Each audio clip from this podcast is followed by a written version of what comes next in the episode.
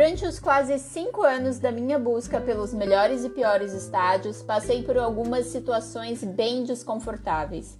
Apesar desse desconforto, nesse podcast compartilho um pouco dessas experiências. Como é ser mulher em um estádio de futebol? Esse é o tema do podcast de hoje.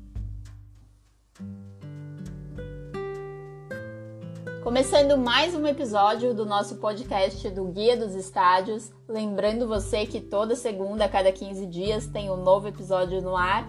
E hoje eu vou falar sobre um assunto que muitas pessoas me perguntam, que é como é ser mulher nos estádios de futebol.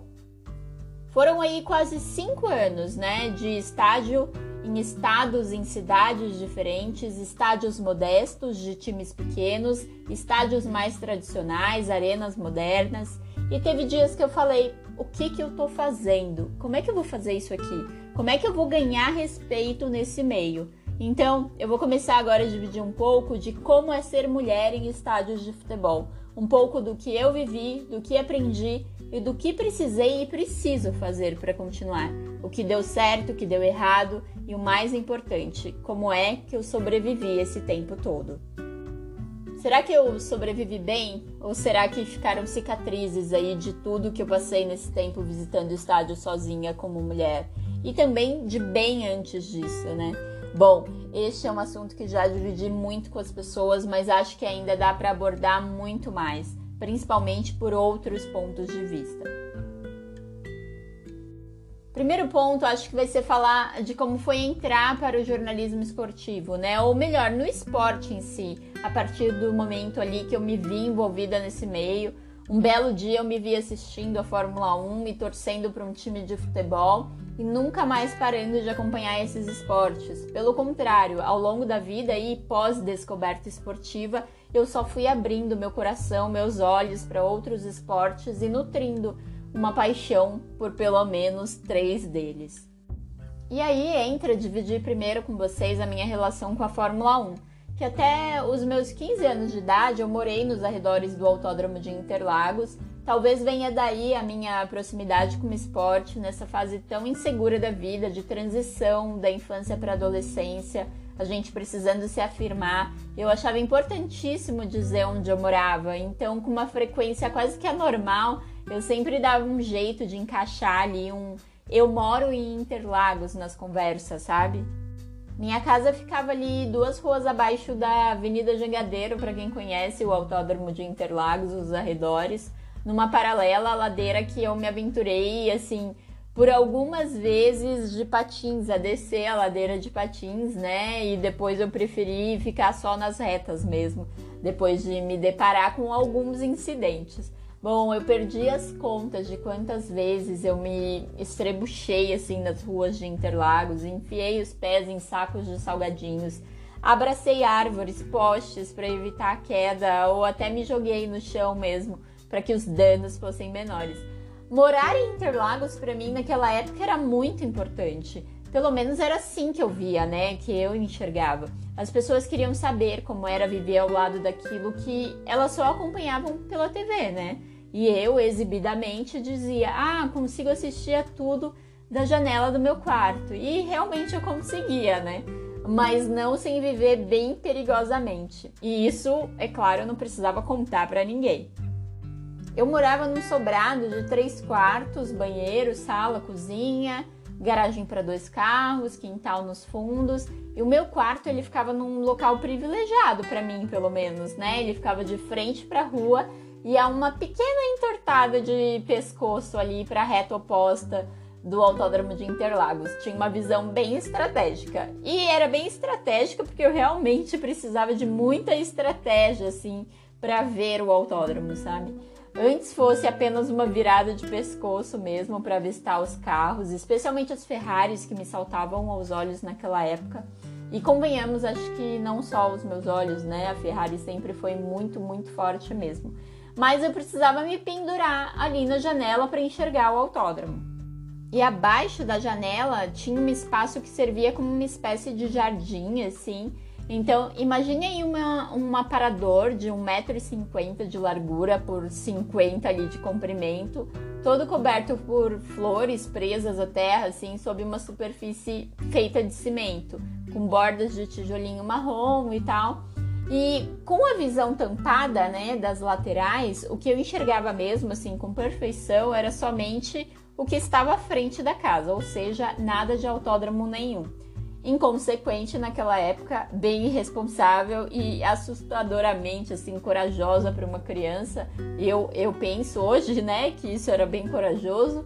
É, eu nunca pensei duas vezes, né, antes de ir ali para a janela e ficar me equilibrando naquele minúsculo jardim suspenso do segundo andar da minha casa. E aí eu precisava ver aqueles carros, né? Eu sentia a necessidade de ver aqueles carros, fazer parte daquilo. Afinal, eu morava no centro do mundo do automobilismo, nem que fosse por três dias no ano. Eu ficava com um pé na borda do jardim e outro perdido ali no meio das flores. Tudo que me segurava, tipo, era, sei lá, um anjo protetor das crianças e adolescentes.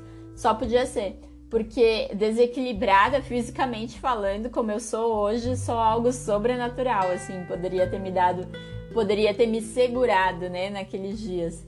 Foram, foram anos, assim, de contorcionismo naquela janela, até uma vizinha fofoqueira alertar minha mãe sobre os riscos daquela brincadeira. Hoje, é claro, eu aposto em riscos mais calculados, né? Sou bem mais disciplinada e de altura, eu confesso que eu passo bem longe, mas a Interlagos, eu acho que eu devo muito, devo muito, inclusive ao meu crescimento, é, aos meus gostos, às minhas escolhas. Claro que antes disso eu já mantinha ali uma relação bem estreita com o meu time de futebol. Não sei ao certo, não posso dizer ao certo quando me identifiquei como palmeirense, mas ser palmeirense sempre, sempre me definiu. Não tinha absolutamente ninguém que não soubesse que eu era palmeirense. Até por isso mesmo, acho engraçado e até sinto orgulho do trabalho que eu tô fazendo quando acham que eu torço para outro time. Muitas vezes eles acham que eu torço para alguns dos rivais assim mais diretos, e isso é muito significativo para mim, né? Mas já nessa época, eu notava que as pessoas estranhavam o fato de eu gostar de esporte, né? Não só o futebol, estranhavam inclusive o fato de, de eu gostar de praticar esportes. Eu não, não gostava de ficar dançando axé com as meninas no churrasco. Eu gostava mesmo de jogar vôlei na rua, handball na escola e até o futebol se fosse o que se apresentasse naquele momento. Acho que todo e qualquer esporte com bola era o que realmente me encantava de verdade. Uh, hoje eu já não pratico tantos esportes assim, a vida acaba mudando e por alguma razão a gente vai deixando algumas coisas de lado. Mas quando eu tô na quadra jogando tênis, por exemplo, ou numa sala de squash, eu consigo reviver aquele mesmo prazer da infância e adolescência que eu tinha praticando esporte. Essa minha veia esportiva, essas, essas histórias que eu tô contando aqui para vocês, foram decisivas para a escolha do jornalismo, né? Para mim era a ponte que eu precisava para ficar mais perto do esporte. Então eu terminei a faculdade em 2008, o mesmo ano em que dirigi um dos trabalhos dos quais mais me orgulho até hoje, que é um documentário sobre a carreira do técnico de futebol Vanderlei Luxemburgo. E cerca de um ano e meio depois, finalizei minha especialização, minha pós-graduação em jornalismo esportivo e negócios do esporte e eu olho para isso tudo e penso, eu poderia ser só alguém que gosta de esporte, né? E trabalha com isso, mas eu estudei bastante para isso também, para levar isso aqui como profissão. Eu acho que esse poderia ser o maior alvo de xingamentos e discordância que as pessoas têm de mim é, que elas poderiam levar em consideração ao discutir comigo, fazer críticas ou argumentar, mas não, nada disso importa, porque o fato de eu ser mulher sempre, absolutamente sempre se sobressai. Acho que com isso eu já digo que não, não é fácil ser mulher nos estádios de futebol, porque não é fácil ser mulher na vida fora dos estádios. E eu quero ser muito clara quando eu digo que existe uma relação bastante direta entre o que acontece dentro dos estádios de futebol e o que acontece fora dos estádios de futebol. Existe uma relação bastante direta entre o que acontece no futebol e o que acontece na sociedade. Um e outro estão intimamente ligados. O futebol, para mim, na minha opinião, é o maior reflexo que a gente tem da sociedade em que a gente vive. Mas nesses cinco anos eu vou tentar dizer o que foi mais difícil para mim, o que é mais difícil e o que eu acredito, infelizmente, que ainda vai ser muito difícil pelos próximos anos. Eu acho que é insegurança. A insegurança de entrar nos estádios como alguém desconhecido, principalmente porque isso é o que eu mais faço, né? Seja como guia, como segurança, como funcionário, como assessor, porque eu sempre friso aqui em todas as redes sociais que eu gosto de visitar, eu prefiro visitar estádios vazios, porque em dias de jogos eu me sinto limitada pelo setor do, do meu ingresso. Então eu nunca entrei num estádio sem um pé atrás sem que um alerta de perigo soasse na minha cabeça o tempo todo e que me fizesse ficar atenta a cada movimento, literalmente a cada passo que eu dou. E uma semana atrás, quando eu estava escrevendo esse episódio desse podcast, eu parei para pensar: será que esses medos são só meus? Será que eu trouxe esses medos de coisas que eu vivi fora dos estádios? Será que é assim com outras mulheres? Ou, sei lá, quais serão os medos de outras mulheres? Bom, eu fui perguntar para uma, uma mulherada incrível que me acompanha lá no Guia dos Estádios e eu perguntei qual o mais difícil de ser mulher em um estádio de futebol. Infelizmente, eu me identifiquei com cada uma das respostas. Vamos escutar.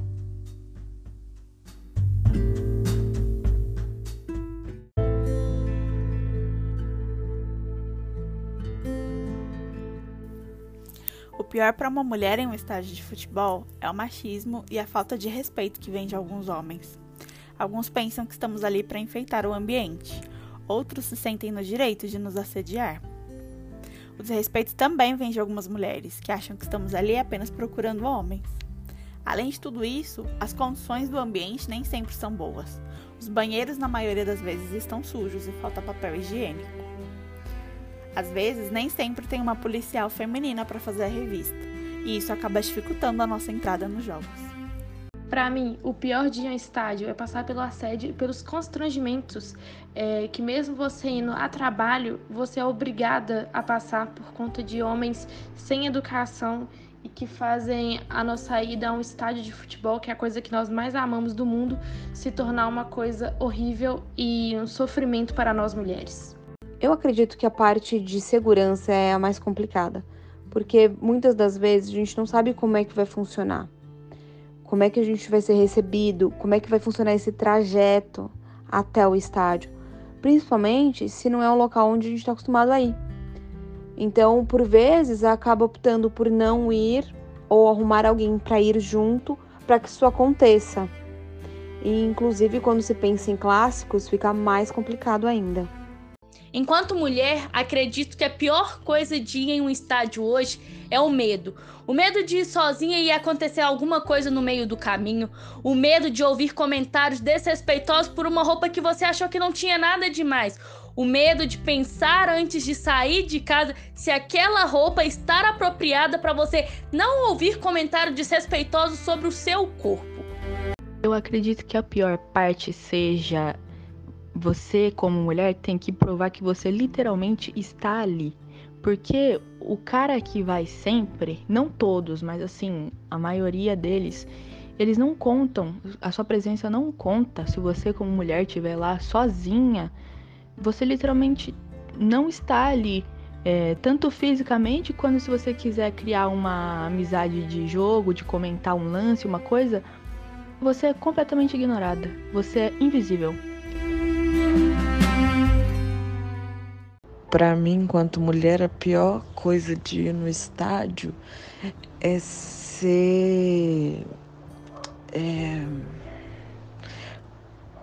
preterida, é, é, não ser levada a sério. É, se fazer um comentário ali e não ser levada a sério. Todo mundo te olhar com cara de de ah, você não devia estar tá aqui. E porque assédio, na verdade, eu nunca vivi dentro de um estádio, sabe? Mas essa coisa de não ser levada a sério ali dentro é uma coisa que, que me incomoda demais. É o que mais me deixa incomodada. Apesar de nós mulheres estarmos ganhando cada vez mais espaço nos estádios, não significa que o preconceito com isso acabou. Ainda temos que passar por diversas e diversas situações, como, por exemplo, maus olhares e julgamentos de que não entendemos futebol e suas regras exatamente pelo fato de sermos mulheres. Além disso, muitos lá dentro nos veem como uma presa fácil, achando que têm o direito de nos assediar. Tudo que nós queremos é ser respeitadas e ter os mesmos direitos de torcer como qualquer homem tem, sem ter que passar por essas dificuldades. Acredito que a mulher passa por uma série de obstáculos para frequentar um estádio e apoiar seu time, desde a dificuldade com o tipo de roupa, os maus olhares e o fato de ser inferiorizada de certa forma pelos homens, mas o que me deixa mais incomodada é o desleixo de alguns clubes com o público feminino. Já passei por uma experiência terrível em Sertãozinho, que tínhamos que usar o banheiro masculino, e isso é inadmissível. Para mim, a pior parte de ir ao estádio enquanto mulher já começa em casa. A gente sempre tem que escolher as roupas com cuidado a gente sempre tem que escolher, entre aspas, bem a roupa. O shorts não pode ser tão curto para não chamar a atenção e você não ficar constrangida com tantos olhares num ambiente predominantemente masculino. A blusinha, a camisa do time não pode ser tão apertada, não pode ser transparente para não chamar tanta atenção. Então, ser mulher, às vezes, no estádio não é uma tarefa muito fácil.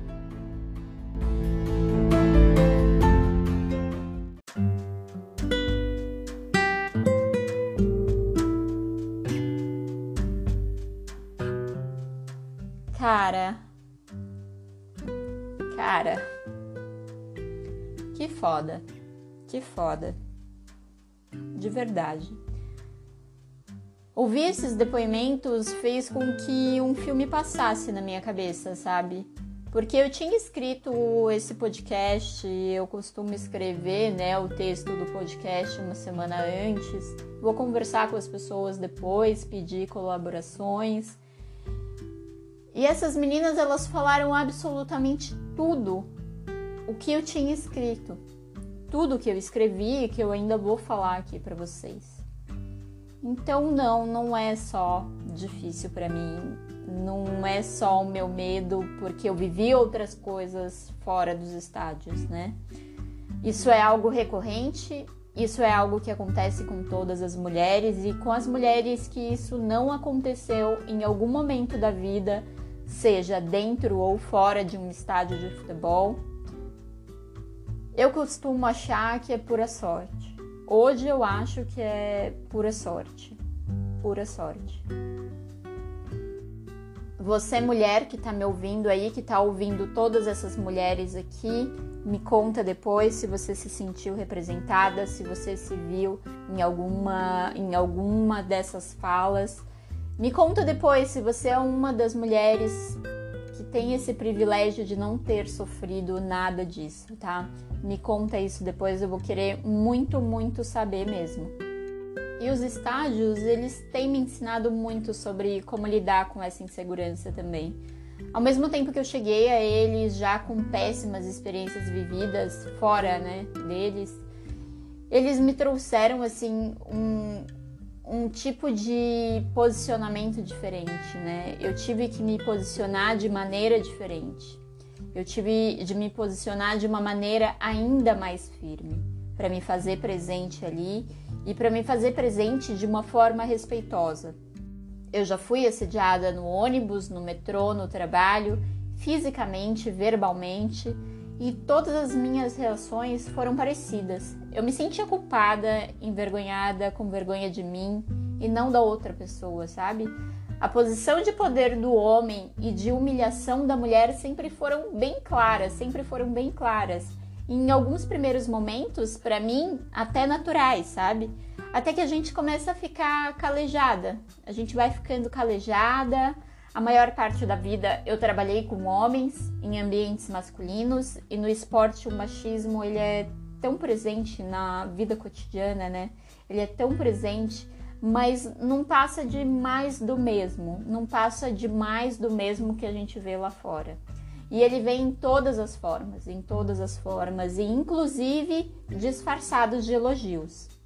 Já na época do guia, eu estava no Allianz Parque fazendo uma entrevista com uma pessoa por lá sobre o estádio, para falar sobre o estádio. A pessoa era da área de comunicação. Uh, depois disso, durante um bate-papo que a gente teve no bar em frente à arena, ele me contando dos projetos futuros, né? Ele tinha um programa num canal online do qual, inclusive, eu já tinha participado. E ele me falou sobre esse projeto que ele tinha e que gostaria de contar comigo. Ouvi a proposta do programa, bastante parecida com aquele que eu tinha participado, e, e não estava muito claro para mim qual era a minha posição nele, né? Porque ele não conseguia deixar isso bem claro. Então eu fui e perguntei. Ele rodeou, rodeou e não disse não sei se por falta de coragem ou não, mas ali começou a ficar bem clara qual era, qual seria, né, a minha posição. Eu dei um sorriso e disse: "Burra, né? Burra, você quer que eu faça o papel de burra, né?" Ele deu risada sem nunca discordar, mas covarde o suficiente para não dizer, sabe? E, e quando eu fui para os estádios, eu levei tudo aquilo. Eu levei muito medo, eu levei muita insegurança. Como será que as pessoas me enxergariam, sabe? Eu pensava. Elas, elas de fato me enxergariam o quanto que eu preciso parecer inteligente para ser levada a sério. E a verdade é que isso não é nosso, né? O problema não tá com a gente. Com a gente eu falo enquanto mulher, não tá com a gente o problema. O problema tá do outro lado do lado da sociedade machista que condena a mulher de todas as formas, inclusive quando ela é a vítima.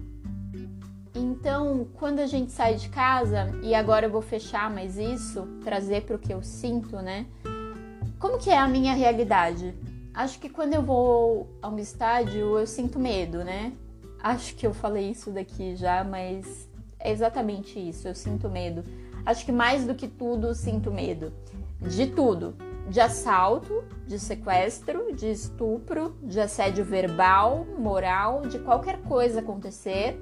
Porque se você pensar, sou só eu na maioria das vezes, sou só eu, acompanhada por um estranho que eu vou conhecer naquele exato momento que eu vou entrar no estádio, ou completamente sozinha no espaço que é muito grande e por vezes isolado, né, que é um estádio de futebol.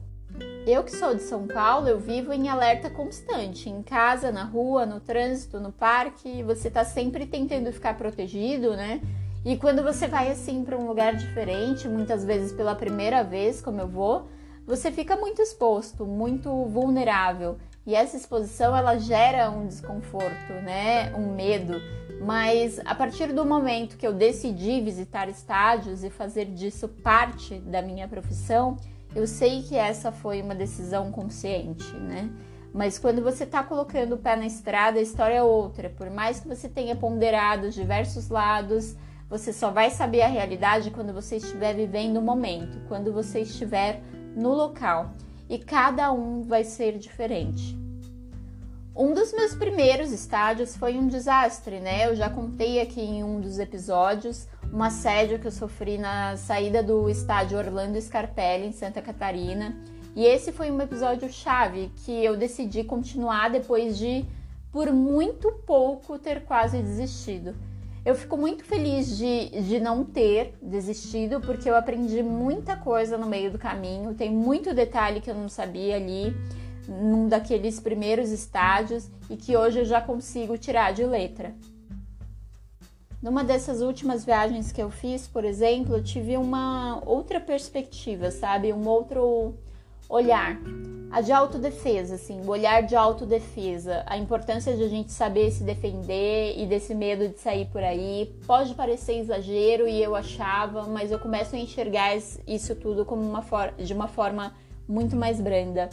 Uma amiga que me acompanhou nessa viagem, a gente passou por diversos estádios, estádios e cidades do interior paulista e a gente passou por um momento de tensão ali, uma sensação de perigo iminente, sabe? Num lugar deserto em Americana, próximo ao estádio Décio Vita. e um estádio que a gente visitaria, inclusive na manhã seguinte.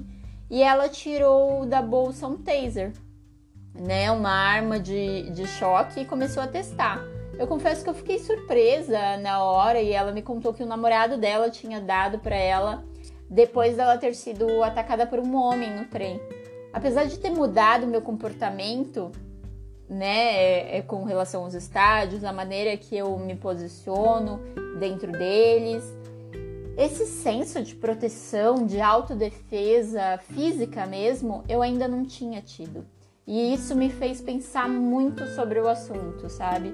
Principalmente em viagens longas assim, e não pensando exclusivamente nos estádios, mas no caminho para se chegar até eles. E aí, me chamem de louco ou não, eu passei a pesquisar sobre isso, sabe? E até os danos que uma taser pode causar. Será que é segura de utilizar? Uh, enfim, a resposta eu vou deixar para vocês descobrirem por aí e vou deixar vocês imaginando também se eu estou andando com uma taser ou não, viajando com uma taser ou não. Agora eu não me lembro o ano, não sei se foi ano passado, retrasado, mas falando dessa história de autodefesa, eu fiz uma matéria sobre aulas de Krav Maga para mulheres.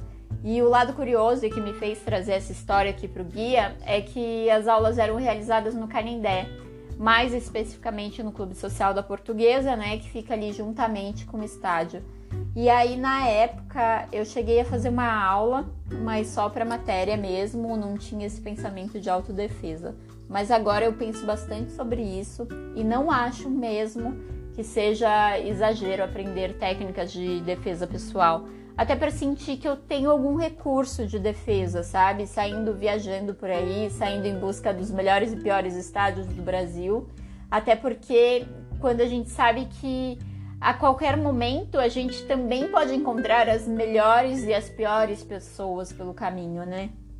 E aí, seguindo, né, algumas coisas que as meninas mencionaram também ali, acho que uma questão de dificuldade que elas falaram que é importantíssimo ressaltar é a questão do banheiro, né? O banheiro do estágio ele é pensado para o homem, ou melhor, corrigindo, vou corrigir aqui. O estádio de futebol tradicional é pensado para o homem, é um ambiente completamente masculino e isso chega, claro, aos banheiros, ou talvez sejam a maior exemplificação disso, né? E claro que de maneira geral não dá para dizer que absolutamente nada mudou, né? Muita coisa mudou para melhor em termos de estrutura, mas até mesmo do ponto de vista de mulheres atletas, a gente nota que muitos estádios ainda têm ambientes completamente masculinos. Alguns vestiários, por exemplo, do Pacaembu, a maior parte ali dos, dos banheiros, dos sanitários, tem mictórios e não vasos sanitários para atender essas atletas. E alguns para as torcedoras, então, são bem difíceis. E a gente sabe, a gente sabe que a gente não tem a mesma facilidade de um homem, né? Acho que os estádios têm sim de acompanhar isso também, sabe? É, alguns são simplesmente um buraco no chão. Então a gente tem de ficar completamente de cócoras e do ponto de vista ali mais científico, pensando no corpo humano, essa seria a posição ideal, né, para a gente fazer as nossas necessidades até mesmo no dia a dia. Mas convenhamos que não parece muito legal, seguro ou higiênico. Outra grande preocupação também mencionada ali por elas, pelo menos para mim no começo, isso foi uma das coisas mais difíceis, né? Eu ficava muito, muito insegura quanto à vestimenta. Eu tentava passar assim o mais despercebida possível.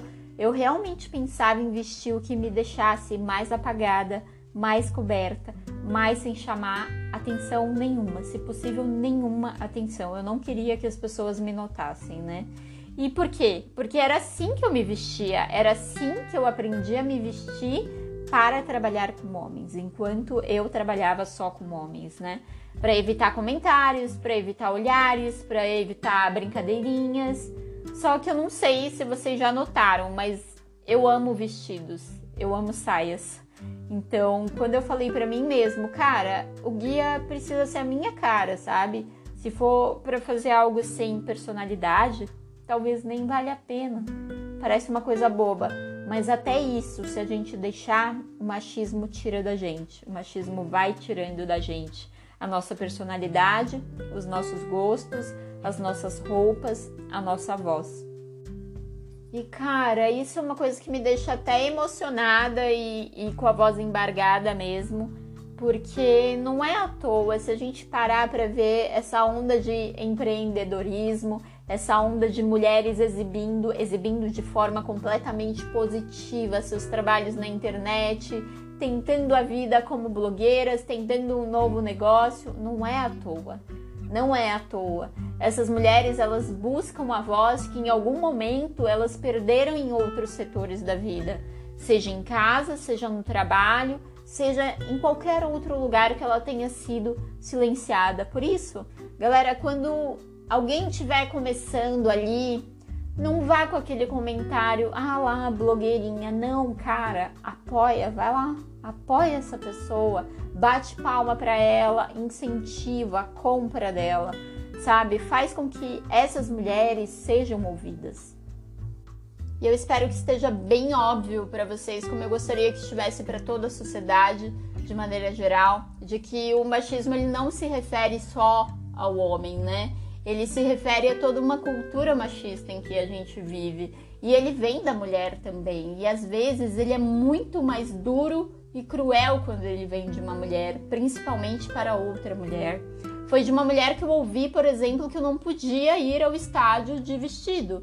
O famoso você vai assim, que a gente ouve desde muito nova, num perfeito tom, né, que se julga ali defensor da moral e dos bons costumes sabe? Você tem de ir de calça jeans, camiseta, tênis. Você não pode usar salto, não pode passar batom, não pode se arrumar.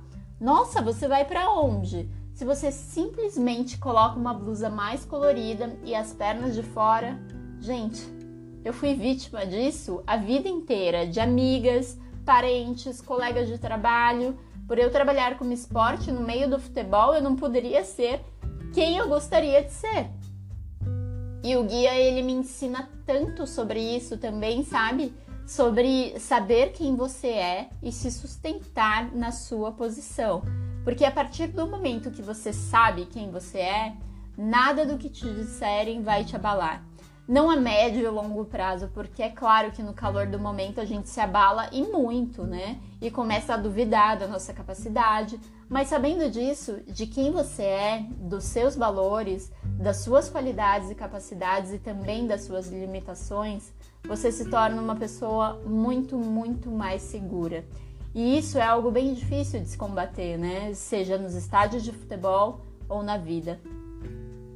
E quando a gente vai ficando mais velha, né, como mulher, apesar de aqui a gente ter depoimentos, algumas das meninas são super novinhas e eu sei que são super engajadas nesse sentido, a gente começa a compreender, quando a gente vai ficando mais velha, a importância de outras mulheres na nossa vida. O quanto elas são fundamentais nessa nossa luta, sabe?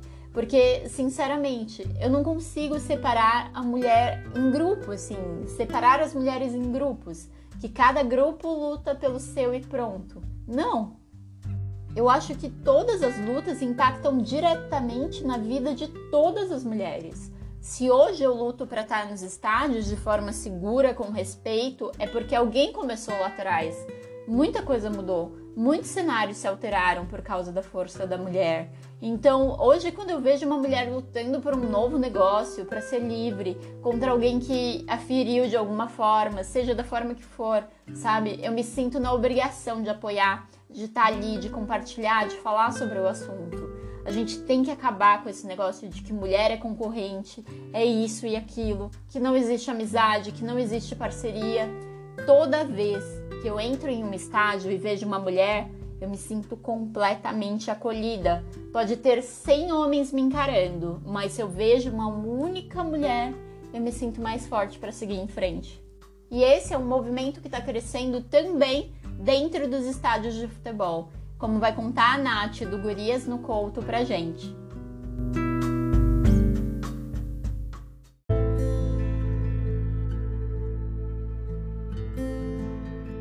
Oi, gente, tudo bem? Meu nome é Natália, tenho 24 anos, sou de Curitiba, Paraná e sou torcedora do Curitiba. Eu também sou uma das fundadoras no movimento Gurias do Couto. E hoje eu vou contar para vocês um pouquinho sobre como esse movimento nasceu. É, primeiramente, eu queria muito contar que em 2018, eu e mais algumas amigas que ficávamos em um setor do, do Couto Pereira, o setor da Mauá, nós fizemos uma faixa, uma faixa que dizia Gurias sempre presentes. Nosso intuito com aquela faixa era justamente motivar mulheres que ficavam naquele setor a estarem juntas. Acontece que essa faixa ela foi roubada da gente. Nunca mais nos devolveram uma faixa que nós pintamos e nós criamos e com muito orgulho a gente levava para o Couto Pereira. Nesse momento foi o primeiro insight que eu tive de revolta sobre a nossa posição feminina nos estádios. É, a segunda coisa que aconteceu já no ano de 2019 foi um assédio dentro do Couto Pereira, mais especificamente em julho de 2019. Uma menina de em torno de 20 anos sofreu um assédio horroroso, inclusive a, o assediador foi preso. E, enfim, teve uma grande repercussão. O Coritiba não se posicionou de forma pública. E eu, naquele dia, no dia seguinte daquela notícia, criei um grupo com as minhas amigas que eram sócias do clube, que eu sei que são mulheres engajadas, e falei: meninas, a gente precisa se posicionar nas redes sociais, a gente precisa falar, fazer barulho. Isso não pode ficar assim. Uma, uma menina que é assediada do Couto Pereira tem o mesmo peso que se todas fossem. E aí nasceu o grupo Gurias do Couto. no dia 17 de julho de 2019, eu e mais cinco meninas criávamos um movimento que a gente ainda nem sabia qual seria o desdobramento disso.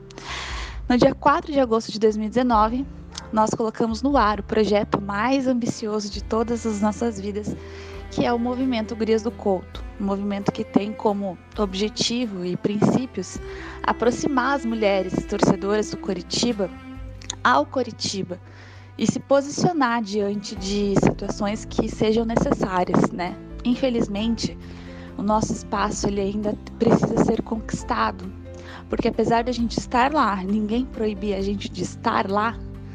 É, algumas situações que nós vivenciamos, alguns comentários, alguns olhares, às vezes algumas coisas que ultrapassam os limites, como por exemplo um torcedor querer me beijar depois de um gol no ano de 2018, em que eu me senti muito acuada e com medo. Enfim, situações como essas que ainda acontecem com a gente nos estádios foram a grande mola propulsora para que a gente formasse esse grupo que hoje tem mais de 200 meninas no grupo de WhatsApp, mais de 4 mil seguidores nas nossas redes sociais e pleno reconhecimento do clube como um movimento importantíssimo para a torcida.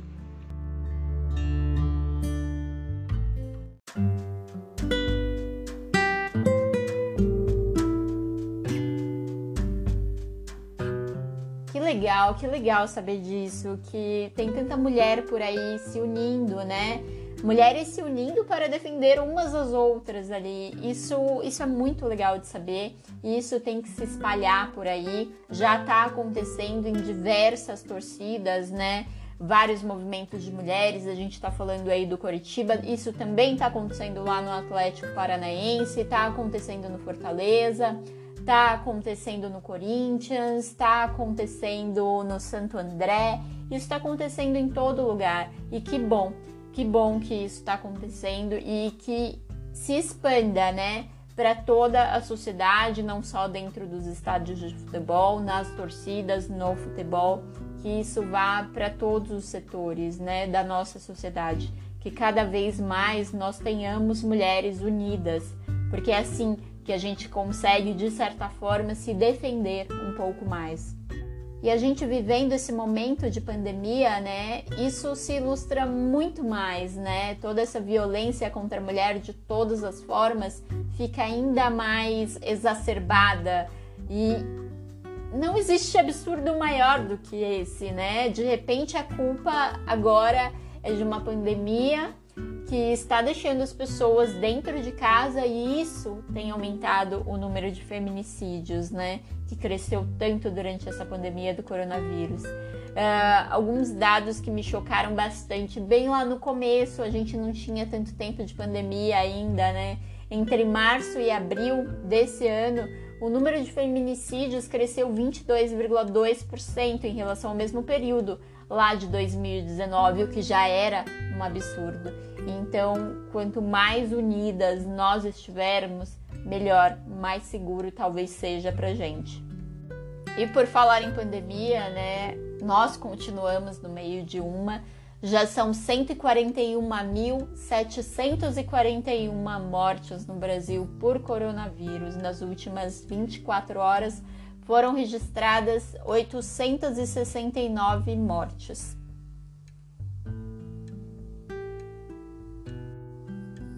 E tudo isso que a Nath estava falando, né, sobre como nasceu Gurias no Couto, Gurias do Couto.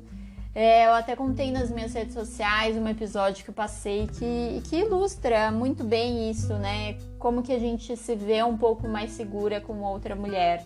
No início desse ano eu fiz uma visita bem estranha ao estádio Baetão, em São Bernardo do Campo. E quando eu botei o pé lá dentro, assim, eu fiquei desconcertada. Na arquibancada só tinha homens, eu só vi homens. E isso é completamente natural, né? Mas eu não sei para as mulheres que me seguem aqui se a situação é parecida, mas estágio pequeno sempre foi muito pior para mim, assim. Quando eu sinto essa vontade de rebobinar a fita, de sair do estádio, eu puxo o ar, digo para mim mesma: você veio aqui para fazer um trabalho, trate de fazer o seu trabalho, sabe? Sair daqui logo. Então foi o que eu fiz nesse dia, né? E com os mesmos recursos que eu sempre utilizo, cara de séria, eu realmente fecho a cara, coloco as minhas duas câmeras na mão, ainda que eu não esteja gravando absolutamente nada, fotografando nada nem ninguém. Essa é uma defesa para mim e essa tem sido a minha melhor defesa, sabe? Para subir as escadas ali, eu tive de atravessar todo o setor das cadeiras e apesar de curta, foi uma caminhada muito longa, assim, acho que uma das caminhadas mais longas que eu fiz no meu estádio. E ainda que eu mantenha, né, que eu tivesse, que eu mantivesse ali a minha cabeça erguida, olhando para frente, a nossa visão periférica ela funciona muito bem em situações como essa, né? Se eu, se eu não me esforçasse, aliás, se eu me esforçasse, eu poderia até contar quantos homens estavam ali, quantos estavam falando de mim, quantos estavam me olhando. Mas eu aprendi, e isso foi uma coisa que os estádios me ensinaram, principalmente os estádios. Eu aprendi a não andar mais de cabeça baixa. E foi justamente isso que me fez ver uma senhora ali na última cadeira da primeira fila. E aí eu acenei assim com a cabeça, né, para ela e dei um sorriso. E foi o suficiente, foi o suficiente para recuperar minha confiança e era como, como se eu não estivesse sozinha. Bom, gente, a gente vai chegando agora ao final do nosso podcast de hoje. Acho que vai ser um podcast um pouquinho mais longo, né? Espero que gostem. Entrem nas minhas redes sociais, deixem um feedback. Vamos falar sobre isso aqui que a gente está discutindo nesse podcast, em todos os outros também. Sou super aberta Há feedbacks, também sugestões de temas para os próximos. Guia dos estádios no Instagram, Facebook, tem um canal no YouTube também, que como eu sempre digo aqui, não é minha principal plataforma, mas a gente coloca alguns videozinhos por lá de vez em quando. Acessem também guia dos estádios.com, tem bastante roteiro por lá, coisas sobre diversos estádios, acho que vocês vão curtir. E para finalizar, eu trouxe uma dica de série, né? Nem sempre ou quase nunca, né? Sobre futebol ou esporte. A série de hoje é As Telefonistas. É uma série espanhola, né? Se eu não me engano, ela é a primeira série espanhola original da Netflix. Ela é de 2017 e ela tem início no final dos anos 20, mais especificamente 1928, se eu não me engano contendo a trajetória de quatro jovens mulheres que tentam buscar independência ali através do trabalho em uma empresa de telecomunicações de Madrid como telefonistas. E apesar da série ser bem, assim, ter um quê dramático, né? Ela traz alguns debates muito interessantes, principalmente sobre tudo isso que a gente acabou de falar aqui nesse podcast. E além de tudo, a série assim é esteticamente incrível mesmo, muito, muito linda mesmo. Vale muito a pena assistir. Assistam e me contem depois. É isso, gente. Vou ficando por aqui. Espero que tenham curtido este episódio. Até daqui 15 dias. Beijos. Tchau, tchau.